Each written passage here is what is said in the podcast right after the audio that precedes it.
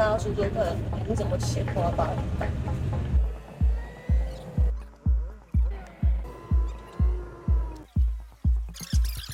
我要跟大家分享我怎么闲话来巴厘岛的，就是我今年三月、四月就知道朋友六月会来巴厘岛，然后那时候我就跟海蒂说，我一定会去巴厘岛。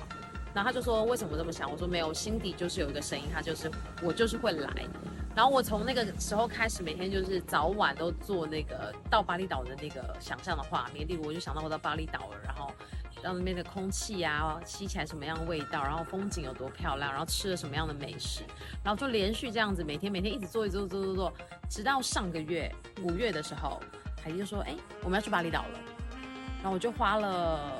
不到一个月的时间，我就闲话了。我来巴厘岛，我现在在巴厘岛。